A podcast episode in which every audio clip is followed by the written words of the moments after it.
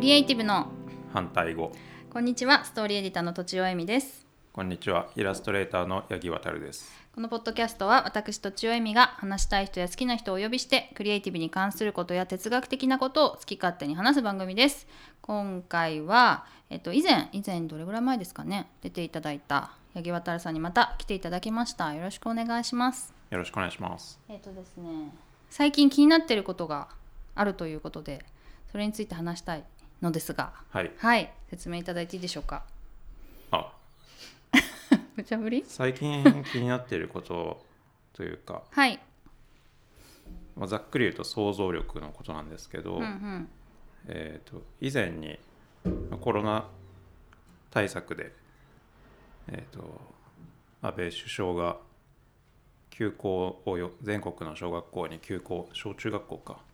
はいしまし休た校をね要請して、うんうんでそのなんかまあそういうことがありうるかなとは思ってたんですけど、うんその要請の後にまあ、休校するとなんか親がそういう小学校の子供を持ってる親が困るっていうのを僕は初めて知って、うんうん僕子供がいないんで、はいはいそこまで考えてなかったなみたいなうんうんでまあ僕と同じぐらいの想像力だったってことなんですけどうん あー安倍首相が安倍さん、なるほどねまあ、だからなんか僕はなんか安倍首相をそその時はそこまでなんか否定できなかったというか、はいはいはいあ俺も考えてなかったしなうんみたいな。うんででもこの想像力って結構じゃあ必要なんだなっていうのをうんうんかん思ったっていうそうですねでも今の話で言うと、はい、想像力って多分限界があるからなんか多様性を持たせましょうみたいな社会の流れだと思うんですよね。うんうんうんなんか女性をこうあの役員に入れなきゃいけないとかなんかそういうのって多分まあそこに女性こ子育て中の女性が一人いればもうかい想像できたことですよね多そう分なでんすね。かそういう確かにあった方がいいけど、まあ、限界があるっていうことなんだろうなって、ううんんううんうんんそうですね。まあだか思いらました想像力っていうのは人うに、んうん人の想像力は限界があるからいろんな人と会った方がいいっていうことで想像力じゃなくてうん単純に、えーと組織まあ例えば組織とかだったらいろんな人を入れることによって想像力を補ってるっていううんことですかね。それはあると思います、やっぱりこう自分と全然違う例えば私だったらもうひなんか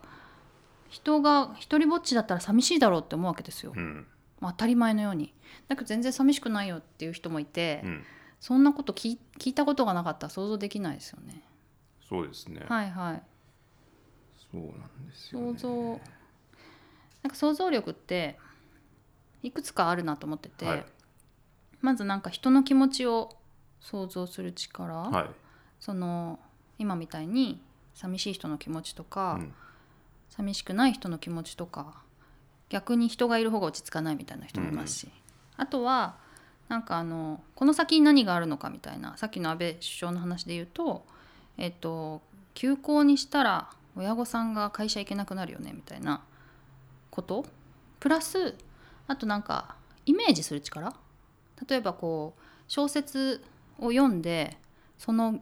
えっと、シーンがありありと頭に浮かぶのもなんか想像力かなみたいな、そうですね。はいはいはい思っててどれが気になってるっていうのありますかその人の気持ちを想像するっていうこととか、うんうまあんこれからどうなるかっていうこととか想像力あった方がいいんですけどうんいいとは思うんですけど、うんはいその想像力を鍛える授業とかは全くないじゃないですか想像力を鍛えましょうって誰も言ってくれない言われた覚えがないというか、まあでも人の気持ちを考えましょうはあ言われ続けてるかも確かに言われてるうんうんいやなんか考えろ考えろって言われても、うんどうやって考えるんでしょうかみたいな。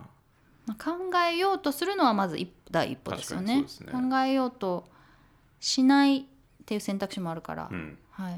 まあ私があのやってる子ども哲学っていうのが、最近ちょっとやってないけど、まあ、活動としてやってるのがあってそれって多分すごい想像力が鍛えられるんですよね。うんそれはあのいろんなこと例えば幸せってなんだろうみたいなことをテーマにして子供同士が話すんですけど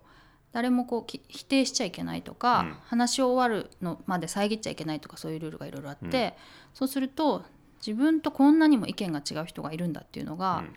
子供でもわかるしあと自分が突き詰めて考えていくとこんな考えなんだみたいなことが分かってくるんですよね。だか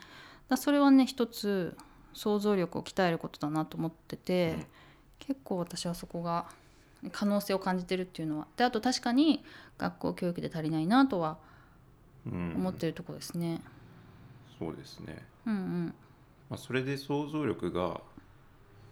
ない方が有利な時があると思うんですよねうーんはい想像力があった方が人の気持ちが分かったりはいこれからどうなるか分かるみたいなのがあってはいはいだけど人の気持ちっていうのは想像すると、えーその周りにいる人は幸せになるかもしれないけど、うん自分の主張が通りにくくなるうんことがうあ,、んあると、主張しづらいってこ主と張しづらいはでいすね、はいはいはいこの主張を通したら誰かが困るんじゃないかとか、うんうんまあなんか、まあ、政治とかは特に多いと思いますけどあとまあ会社の方針とかでうんうん、リストラした方が会社はの業績はアップする確かにだからリストラするけど想像力があるひあるある人はリストラできないうんうんですよね。なるほどねその想像力って結構共感っていうことに近いですかねそうですねそのまあ人に対しては共感ですよね。うんうんうんでも多分私が思うにこう頭の中でえきっと傷つくだろうなっていうのが分かるのと本当に傷ついた人を見て自分も痛みを感じてしまう人っうんうんて結構種類が違うと思ってて、多分こう痛みを感じてしまうっていうのはもうあの多分資質っていうかこうその人の特徴個性だと思うんですけど、でもそういうことで痛みを感じる人がいるって分かるっていうのは割と後天的にできるかなと思ってて、でも今のリストラのことで言うと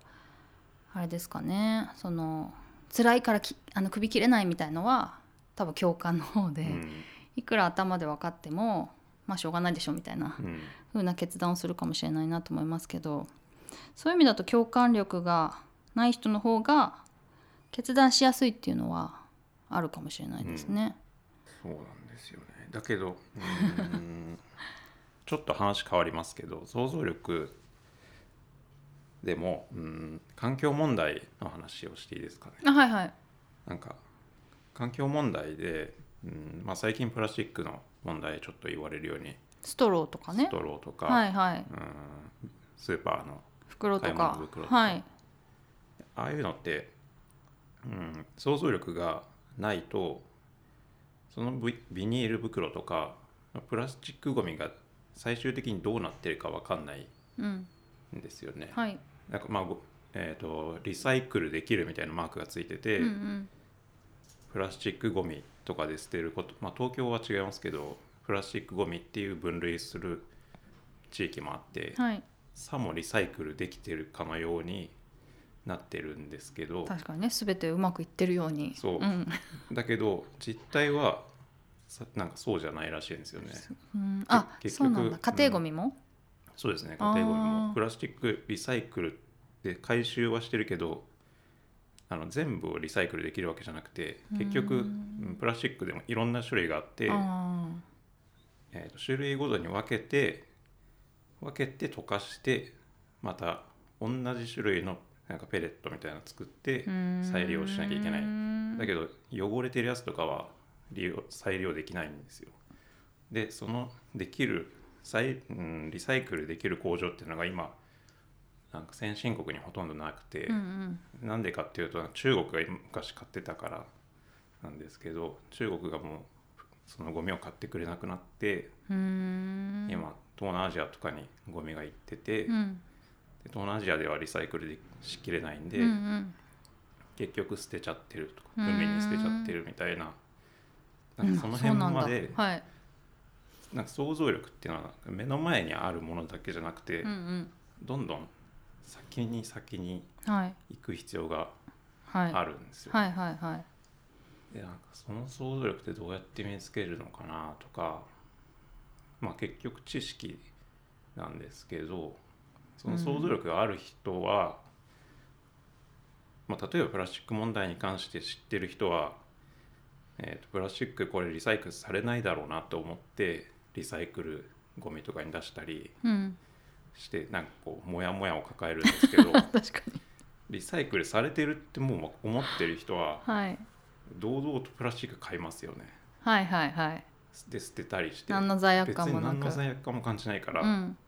想像力がない方がうん幸せなんですよ物事がシンプルっていうかねはい時点においてはあ今うん今時点ではそのはプラスいチック問題に関してうは、んうん知らない人がうんうん幸福なんですよね、はいはいはいだからなんかなんかその辺が難しいのは幸福っていうのと想像力があるっていうのが結びつかないんですよ、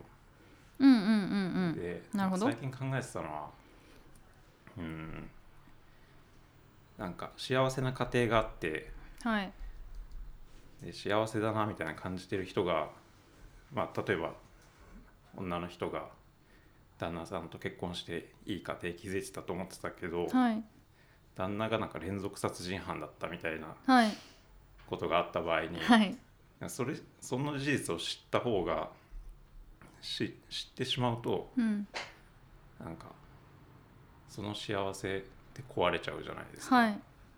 知らなければうん幸せを感じてたんですよね。うんうん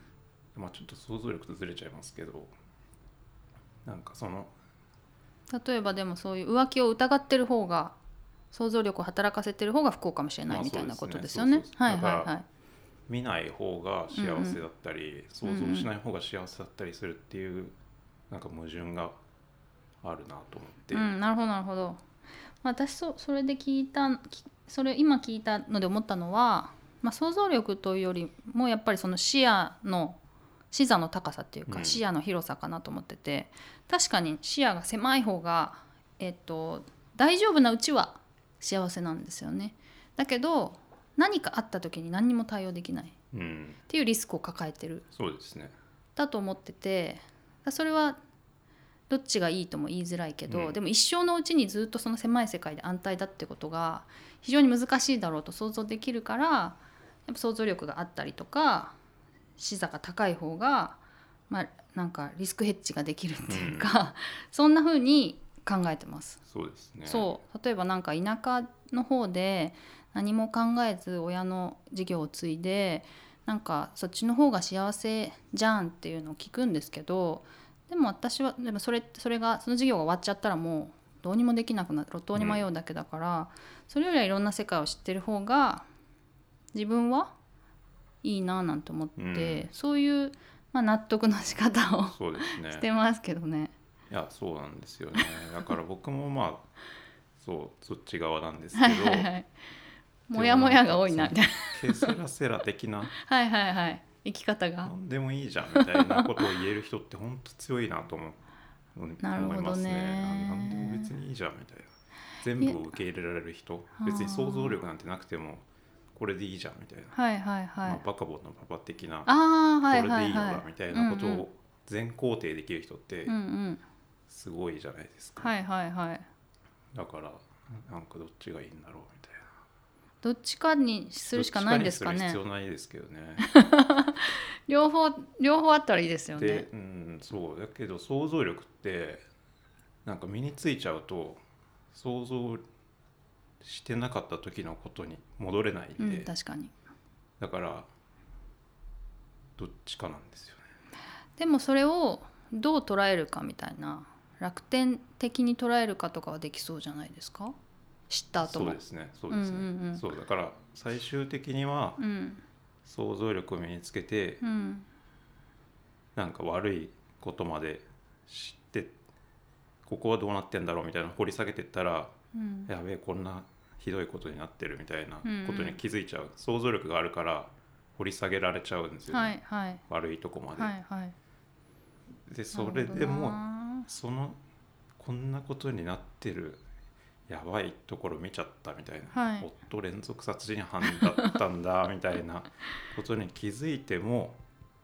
大丈夫なようにしておかないといけないっていうかそこから乗り越えてもいいと思いますけどねそうそそこをそ の確かにねその事実を受け入れる強さがないと実は想像力って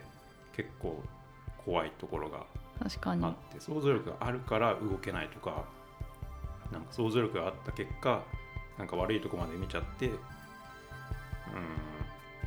なんか立ち打ちなんかちょっと打ちひしがれちゃったりすうんるうんことがあって、なんか無力感とか、うんうん無力無力を感じやすいんですよねうんなるほ想どね像力がある方が。なるほどねちょっとそうもっと聞きたいですけどちょっと次に行くかあ次次回また続けるか、えー、と別のテーマにするか また考えましょうかはい、じゃあ以上とちおえみと八木渉でした